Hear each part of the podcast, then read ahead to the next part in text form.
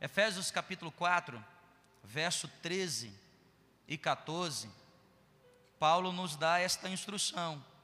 Ele diz assim: Até que cheguemos à unidade da fé e do pleno conhecimento do Filho de Deus, à perfeita varonilidade, à medida da estatura da plenitude de Cristo. E o verso 14 diz: Para que a gente não seja mais como menino, agitados de um lado para o outro e levados ao redor do vento de doutrina, pela artimanha de homens, pela astúcia com que nos, induz, nos induzem ao erro. Eu vou pedir agora para você abrir comigo no Evangelho de Lucas, capítulo 9. Por favor, Lucas, capítulo 9. Porque eu quero começar hoje com os irmãos aqui uma outra série de mensagens nesses três domingos, se Deus assim permitir, sobre os hábitos dos discípulos de Cristo. Lucas, capítulo 9, verso 23. Olha o que a palavra de Deus nos instrui a respeito desse tema. Dizia a todos: se alguém quer vir após mim, negue-se a si mesmo, dia a dia, tome a sua cruz e siga-me. Vamos ler juntos? Podemos ler juntos esse verso 23 do capítulo 9? Vamos lá? Dizia a todos: se alguém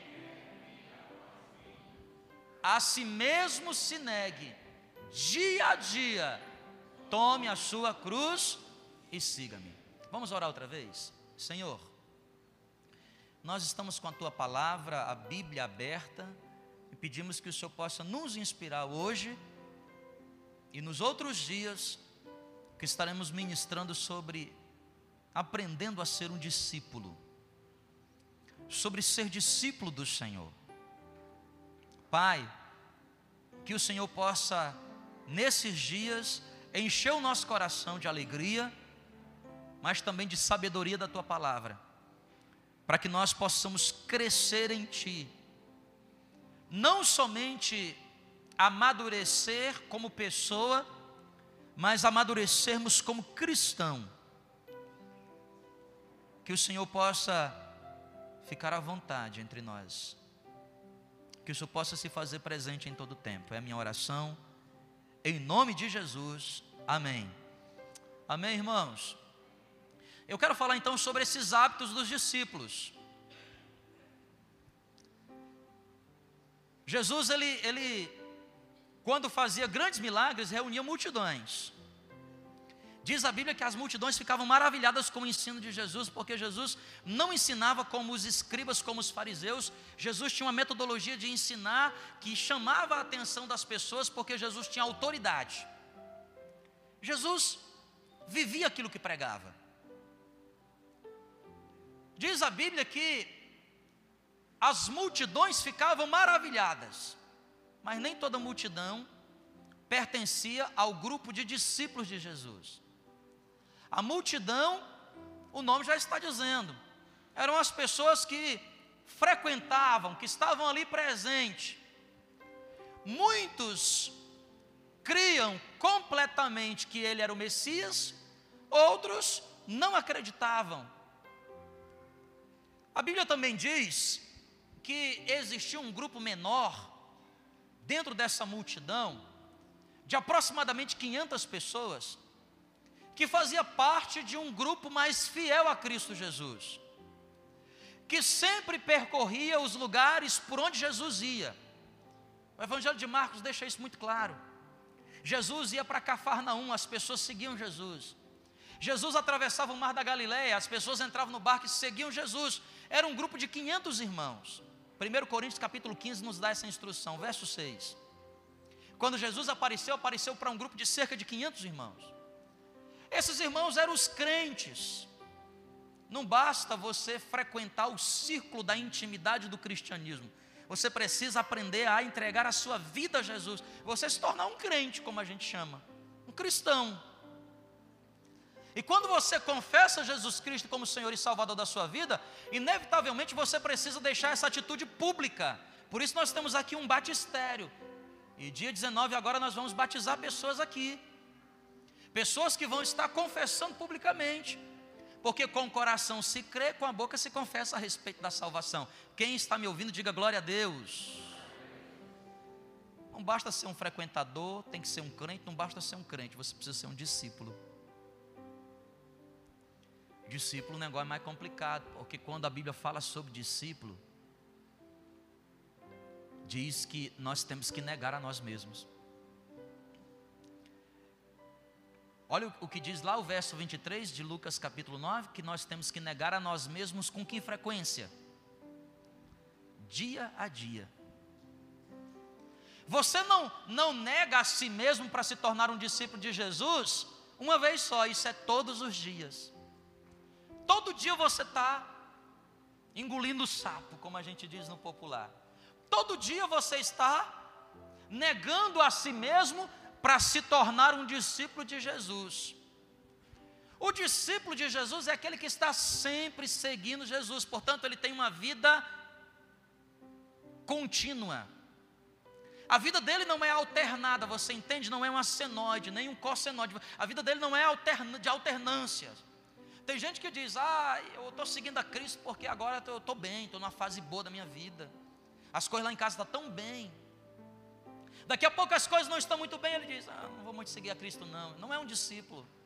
Discípulo é aquele camarada que está sempre seguindo a Cristo, independentemente das circunstâncias. Porque ele entende que no mundo passamos por aflições, mas que nós nunca devemos perder o ânimo, porque Cristo Jesus venceu, e se ele venceu, eu também vencerei com ele. Discípulo. Todo discípulo tem um conjunto de hábitos porque são os hábitos do discípulo que o tornam de fato um seguidor de Cristo. Todos os discípulos têm um conjunto de hábitos, eu quero falar de cinco deles durante esses domingos aqui na igreja. Cinco hábitos dos discípulos de Jesus.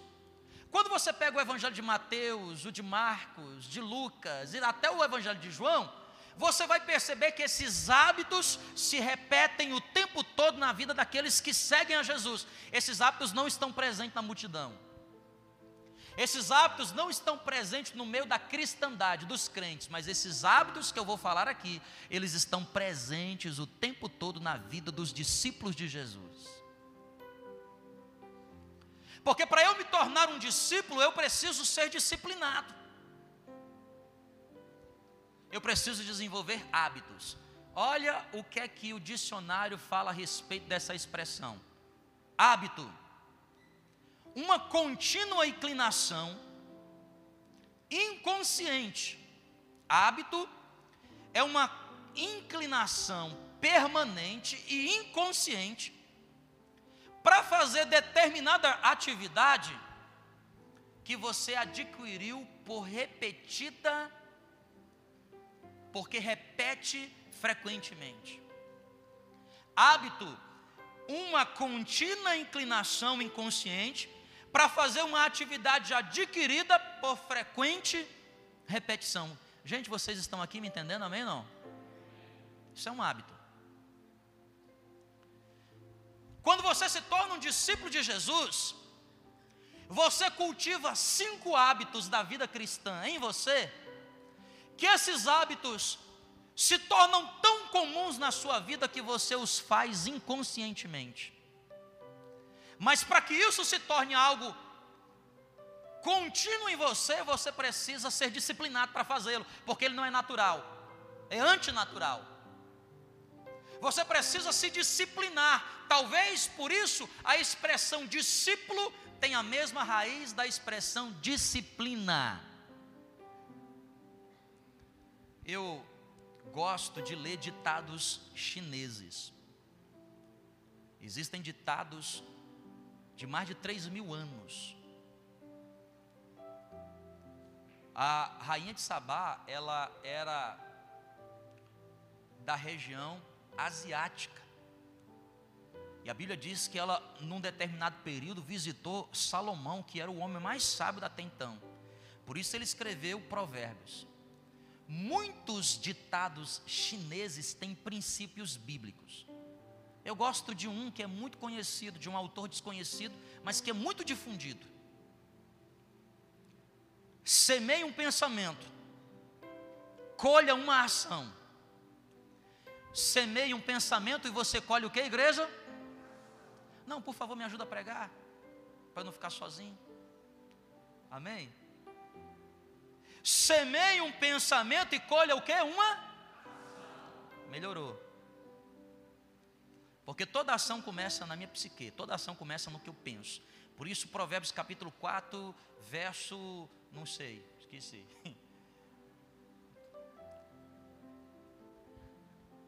Diz que assim como o homem pensa, ele se tornará. Tudo começa na minha atitude de pensar. Semeie um pensamento, colha uma ação. Plante uma ação, colha um hábito. Porque hábito é a consequência de repetidas ações que eu tomo na minha vida. Eu resolvo me alimentar saudavelmente. Certamente vai tocar nesse assunto aqui amanhã. Alimentação saudável. Você só consegue fazê-la se você desenvolver o hábito disso. Tem que ser todo dia, todo dia, todo dia. Refrigerante, não. Hambúrguer, não. Só hoje, não. Batata frita, meu Deus do céu, é difícil. Semeie um pensamento, colha uma ação, semeie uma ação, plante uma ação, colha um hábito. Plante um hábito, colha um caráter. Ditado chinês, olha que coisa interessante. Eu penso, logo faço. Se faço repetidamente, isso se torna inconsciente hábito. Se eu desenvolvo bons hábitos na minha vida, terei um bom caráter. Maus hábitos, mau caráter. Se eu tenho o hábito de pegar o que não é meu, mau caráter. Se eu tenho o hábito de achar um negócio e, ai meu Deus, achado não é roubado. Vocês acreditam que uma vez, não foi aqui, mas uma vez eu esqueci uma Bíblia na igreja com meu nome, carimbo e tudo. Sabe o que aconteceu? Só Deus sabe o que aconteceu com ela. Foi arrebatada. Nunca apareceu. Agora eu fico imaginando o camarada lendo a Bíblia, que é minha, com meu nome, ele abrindo assim, Pastor Jean. não é não? Imagina o pecador se convertendo, Deus, os ladrões não herdarão o reino dos céus. e começa com os maus hábitos que a gente tem. Há uns anos atrás, passou em rede global, né? Um grande ministro de um desses países parlamentaristas, o cara escondendo uma caneta que ele pegara do vizinho. Cleptomania. Pegar o que não é seu. Semei bons hábitos, bom caráter. Semei maus hábitos, mau caráter. Agora, plante um caráter, colha um destino é o conjunto dos seus hábitos que delimita o seu caráter e é esse caráter que vai determinar o seu futuro amanhã. Diga-me quais são os teus hábitos, que eu direi exatamente onde você estará nos próximos cinco, nos próximos dez anos. Quem está entendendo, por favor, diga glória a Deus. Quais são os hábitos mais importantes dos discípulos de Jesus? Primeiro deles, João capítulo 8, verso 31. Evangelho de João, capítulo 8, versículo de número 31.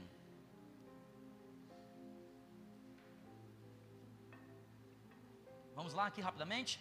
Disse, pois, Jesus aos judeus que haviam crido nele: Se vós permanecerdes na minha, sois verdadeiramente meus o quê? Irmão, presta atenção aqui, o primeiro hábito do discípulo de Jesus. Ele tem o hábito de separar diariamente um tempo para ele e a palavra de Deus. E eu quero aqui nessa noite me concentrar só nesse hábito. Meu irmão, presta atenção. Se você é um discípulo você tem o hábito da palavra. Se você é um crente, você nunca terá esse hábito. Escuta, e aqui eu não estou falando aquele negócio assim, não, pastor, eu tenho um hábito da palavra. Todo dia eu recebo uma mensagem no WhatsApp. não é esse hábito aí, não. Pastor, eu até curto quando me marcam lá no Facebook. Eu falei, que é isto? Palavra de Deus. E pastor, se eu souber de tanto versículo que eu sei decorado, por exemplo, sabia que eu sei João 3,16? Porque Deus amou o mundo de tal maneira Deus, seu filho. Você sabe o que é unigênito, pastor? Você até o que é unigênito. Ei, irmão, presta atenção. Discípulo de Jesus tem hábito de continuamente estar com a palavra de Deus. Se vocês permanecerem na minha palavra, se vocês se habituarem na minha palavra. Se vocês viverem com a minha palavra, verdadeiramente sois, serão meus discípulos. Crente, você precisa crescer na palavra de Deus. Você precisa desenvolver o hábito de diariamente estar com a palavra de Deus, porque nem só de pão viverá o homem, mas de toda a palavra que procede da boca de Deus. Precisa se alimentar da palavra. No meu tempo, quando eu era mais jovem na igreja, nós chamava isso de devocional. Falar hoje em dia de devocional para 40 milhões de evangélicos, que é isso? Devocional? Devocional, isso é um livro. Tempo com a palavra. Você acorda de manhã, irmão. E a primeira vontade que você tem de ter um tempo com Deus e a palavra. Você antes de dormir, você gosta de ter um tempo de Deus com a palavra.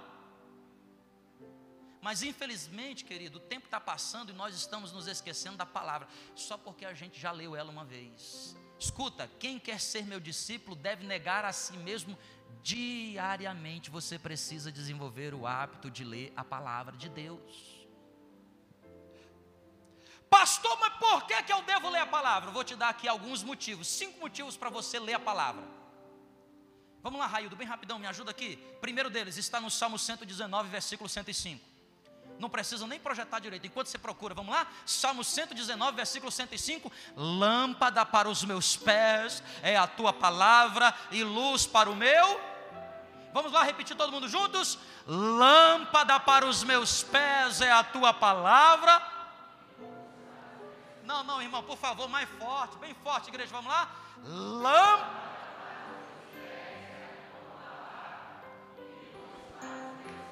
Presta atenção, queridão. Sabe por que, você precisa ter o hábito de ler a palavra diariamente? Para que você aprenda a tomar decisões sábias na sua vida.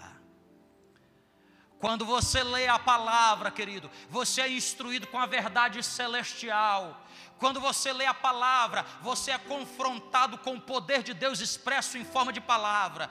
Quando você lê a palavra, você é aferido pela palavra de Deus, você é provado pela palavra de Deus e saberá se as decisões que você tem tomado são sábias ou não.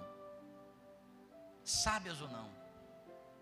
Lemos a palavra de Deus, irmãos, porque nós precisamos aprender a tomar decisões sábias. Agora veja só olha o que diz Oséias, capítulo 4, versos 5 e 6. Oséias, capítulo 4, versículo 5 e versículo 6. Olha que coisa interessante. Por isso tropeçarás de quê, irmão? Meu pai do céu, uma pessoa tropeçar de noite a gente até entende, não entende não? Hum? Faltou energia de novo, bufo. Meu pai do céu, olha aí a energia que faltou, bufo. Tu está entendendo, não é não? Está de noite, né? Você não sabe onde está pisando. Mas presta atenção, uma pessoa tropeçar de dia, não, tem que ser muito atrapalhado, não tem não? Não, não é? Hein? Oi, pastor, estou chegando. Aqui na igreja não tem gente assim. Mas por aí o que tem de gente atrapalhada por isso tropeçarás de dia, e o profeta contigo tropeçará de quê? E destruirei a tua o quê? Porque, olha o que diz o verso 6. Olha o que diz o verso 6: Porque o meu povo está sendo destruído, porque lhe falta o que, igreja? Conhecimento. O meu povo é destruído por falta de conhecimento, meu irmão. Quantas pessoas estão sendo destruídas hoje dentro das igrejas por falta de conhecimento? Sabe por quê, irmãos? Porque infelizmente nós desenvolvemos o hábito, o hábito de só lermos a palavra de Deus. Que dia? De domingo. Graças ao Raildo. No caso hoje é o John. Gente, por favor, uma salva de palmas para o John, que está ali na Bíblia. Por isso que está sendo lento aqui as passagens. Das, né? Ah, mas ele está aprendendo. Irmão, precisamos ler a palavra diariamente. Porque através da palavra nós vamos encontrar decisões sábias para a nossa vida. Escuta, não precisa levantar a mão, mas quantos aqui já tomaram uma decisão errada na vida que se arrependeram? Não levanta a mão, não.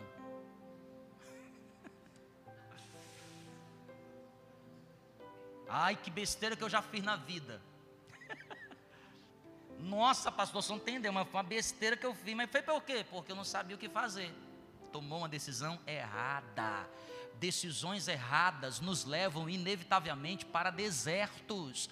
Decisões erradas, irmão, presta atenção. Começa a fazer uma análise da sua vida. Frequentemente nós passamos por situações difíceis na nossa vida e essas situações muitas vezes não tem nada a ver com o diabo. Muitas situações não tem nada a ver com, com ninguém, tem a ver com as nossas decisões erradas. Ai, deu de errado. E tem decisão que você toma errado, meu irmão, que vai impactar a sua vida para sempre, para sempre, para sempre, sempre, a não ser que Deus diga assim: vou agir com misericórdia, vou agir com misericórdia, vou agir, porque o que o ego uniu, Deus dá misericórdia.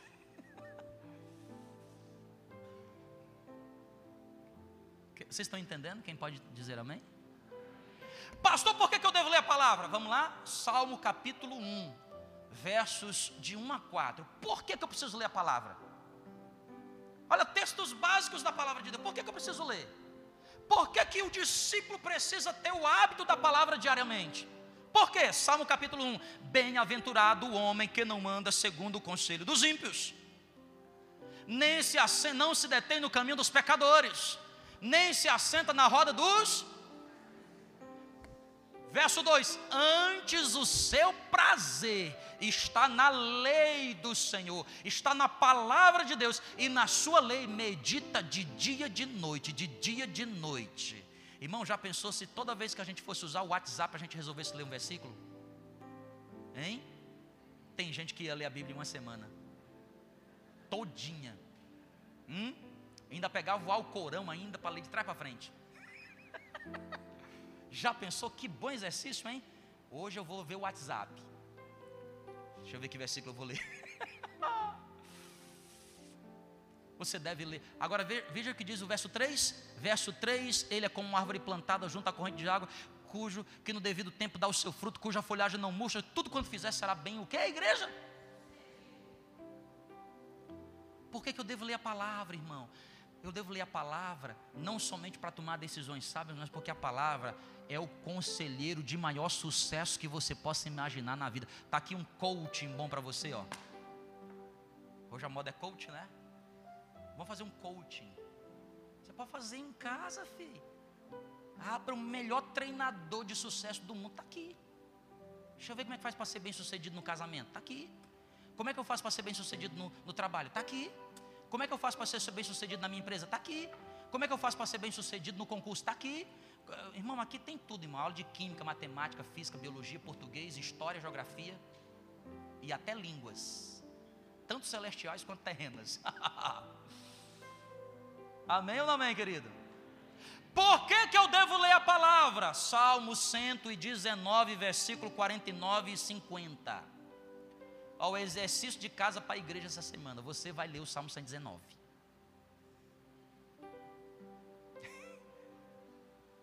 Antigamente, no meu tempo, isso era uma piada. Que as pessoas sabiam que o Salmo 119 era o capítulo mais longo da Bíblia. Mas hoje não deu graça nenhuma. Deixa eu explicar. O Salmo 119 é o maior capítulo da Bíblia, tá? Sua tarefa de casa. ler todinho e memorizar. Aí ela deu uma risadinha. Lembra-te da tua promessa que fizeste ao teu servo, na qual me tens feito o que, gente? O que?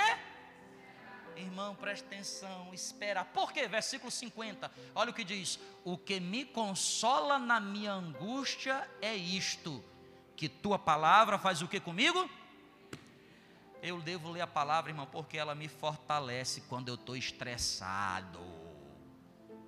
Estou estressado, estou angustiado estou desesperado, aí eu venho para a palavra de Deus e a palavra de Deus traz à memória as promessas que Ele fez para mim. A palavra de Deus ela penetra no meu coração e muda a atmosfera dentro de mim. E por mudar a atmosfera dentro de mim, inevitavelmente a atmosfera ao redor de mim mudará.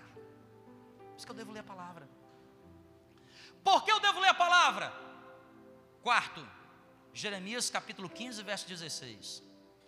Jeremias capítulo 15, versículo 16. Eu devo ler a palavra, primeiro, para tomar decisões certas, decisões sábias. Segundo, porque a palavra é o melhor coach, o melhor conselheiro de sucesso que você possa imaginar. Terceiro, porque ela me fortalece quando eu estou atribulado, quando eu estou estressado, quando eu estou muito mal, angustiado, é a palavra que me fortalece. Mas Jeremias capítulo 15, verso 16, diz que é a palavra de Deus que também me fortalece quando eu estou triste ela me conforta na minha tristeza. Achadas as tuas palavras, logo as comi. As tuas palavras me foram gozo e alegria para o coração, pois pelo teu nome sou chamado, ó Senhor, Deus dos exércitos, Jeová Sabaote. Eu leio a tua palavra, Senhor. Meu irmão, quantos de vocês já tiveram essa experiência?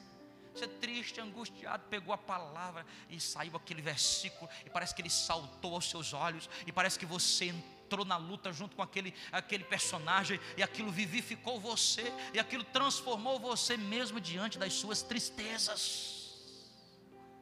Eu leio a palavra porque a palavra me faz tomar decisões sábias. Eu leio a palavra porque ela é um bom conselheiro para mim. Eu leio a palavra porque ela me conforta no tempo de tristeza. E acima de tudo, aí eu quero finalizar aqui, Salmo 119, verso de número 11. Salmo 119. Eu, eu, eu faço questão de seguinte: vamos ler a partir do verso 1 do Salmo 119. Você se incomodaria de abrir aí? Se você tiver uma Bíblia. Salmo 119. Se você não tiver, pode acompanhar aqui conosco. Mas olha o que diz o Salmo 119, verso 1. Por que, que eu falei aqui o Salmo 119, irmão? O Salmo 119 tem 176 versículos. Todos eles falam sobre a beleza de você viver perto da palavra de Deus, a beleza de você ter contato com a palavra de Deus. Olha o que diz o verso 1. Bem-aventurados os irrepreensíveis no seu caminho, que andam na lei do Senhor. Bem-aventurados os que guardam as suas prescrições e o buscam de todo o coração. É feliz essa pessoa. Não praticam a iniquidade e andam nos seus caminhos. Tu ordenastes os teus mandamentos para que os que os cumpramos a risca. Olha aqui, irmão. Ele nos deu os mandamentos para que a gente possa cumprir a risca. Há segredos de Deus aqui, meu filho, para o seu noivado, para o seu namoro. Há segredos de Deus aqui, querido, para a sua vida estudantil. Há segredos de Deus aqui para todas as áreas da sua vida, mas você precisa segui-los à risca. Verso 5: Tomara sejam firmes os meus passos, para que eu observe os teus preceitos. Então não terei de que me envergonhar quando considerar em todos os teus mandamentos. Render-te-ei graças com integridade de coração, quando tiver aprendido os teus retos juízos. Cumprirei os teus decretos não me desampare jamais. De que maneira poderá o jovem guardar puro o seu caminho? observando segundo a tua palavra. De todo o coração te busquei, não me deixes fugir aos teus mandamentos. E finalmente o verso 11 que diz: Guardo no coração as tuas palavras, para não pecar contra ti. Ler a palavra, a palavra de Deus é um hábito do discípulo de Cristo. Eu devo fazê-la para tomar as decisões sábias na minha vida. Eu devo fazê-la porque ela é o treinamento de sucesso que eu preciso.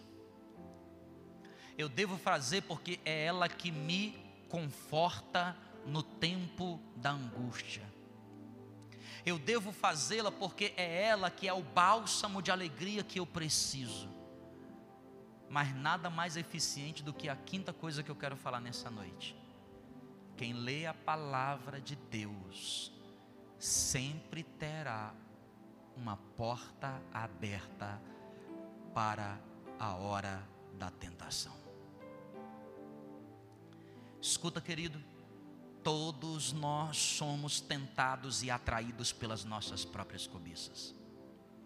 Nada poderá nos livrar das tentações se nós não tivermos apego à palavra de Deus. Como que Jesus se livrou das tentações no deserto? tua palavra escondi, para eu não pecar contra ti. E o pecado faz separação entre eu e Deus. E o pecado coloca obstáculos entre eu e Deus, e a minha vida espiritual para. E eu paro de servir, e eu paro de amar a Deus. E a minha fé vai sendo diminuída. Por quê? Porque diante das tentações eu não tenho o hábito de diariamente ser alimentado pela palavra de Deus. A palavra de Deus é alimento. A palavra de Deus é fortaleza para a sua vida. Se você deixar de se alimentar, meu querido, você não ficará de pé. Vovó dizia: saco vazio não para em pé. Mas se você não lê a palavra, sua vida espiritual nunca decolará. Irmão, eu tenho uma autoridade de Cristo Jesus para dizer que eu estou aqui nesse exato momento, sobre esse altar, aos 40 anos de idade, não tem outra coisa. É a palavra de Deus que me trouxe até aqui e me sustentou. Porque já teve muito momento que as sombras da angústia rodearam o meu coração.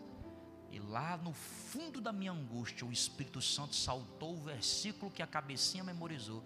E foi por causa dela que eu cheguei até aqui. Quantas e quantas vezes a sombra da depressão quis me aniquilar, mas foi a palavra de Deus que jogou a tristeza fora e trouxe alegria ao meu coração. Quantas vezes as tentações se manifestaram das inúmeras maneiras as quais você não pode nem imaginar, diante das múltiplas fraquezas as quais eu tenho, mas em todas elas a palavra de Deus foi suficiente para me preservar, e é a palavra de Deus que me guardará até o dia da volta de Cristo, e eu vou esperar a volta do Senhor, e eu vou lá para o céu, meu irmão. E se você vai para o céu, você precisa guardar a palavra de Deus. Isso é um hábito do discípulo. E nós aprendemos com quem? Com o mestre. Quem é o mestre? Jesus, com 10 anos de idade, foi encontrado no templo. Todo mundo voltando para casa, no meio do caminho. Olha que Maria, para cuidar bem de filho, né? Voltando para casa, já estava no segundo dia, notou, cadê o menino? Aí José, que menino? Nosso filho! Ah, é verdade, nós temos um menino de 10 anos, né? Deve estar tá lá na frente, brincando com os primos. Vai lá na frente, tu viu aí Jesus por aí, menino? Não vi Jesus, não. Aí o que aconteceu? Com José e com Maria, rapaz, nós esquecemos um menino lá, hein? Vamos voltar para Jerusalém. Procura em Jerusalém, em tudo quanto é lugar. Procura. Procura onde? No parquinho, no shopping, no videogame. Procura no WhatsApp, não acha o menino. O menino, cadê o menino? Onde é que está esse menino? O menino está onde? No Facebook. Onde é que está esse menino? Chega, o menino está lá no templo, na igreja, na casa do Senhor. Fazendo o que na igreja? Ensinando o pastor. falando assim: Pastor, prega direito, pastor. Lê direito os versículos, não é Provérbios 4. Pastor, decora o versículo direito para tu ensinar o povo. O menino estava na casa de Deus com 10 anos de idade, querido. Por isso que ele foi Jesus. Porque a palavra estava gravada no coração. Amém? Vamos ficar de pé juntos? Pode me ajudar aqui, Priscila? É esse tom aí? Tua palavra escondi. Tem essa letra? Tem aqui.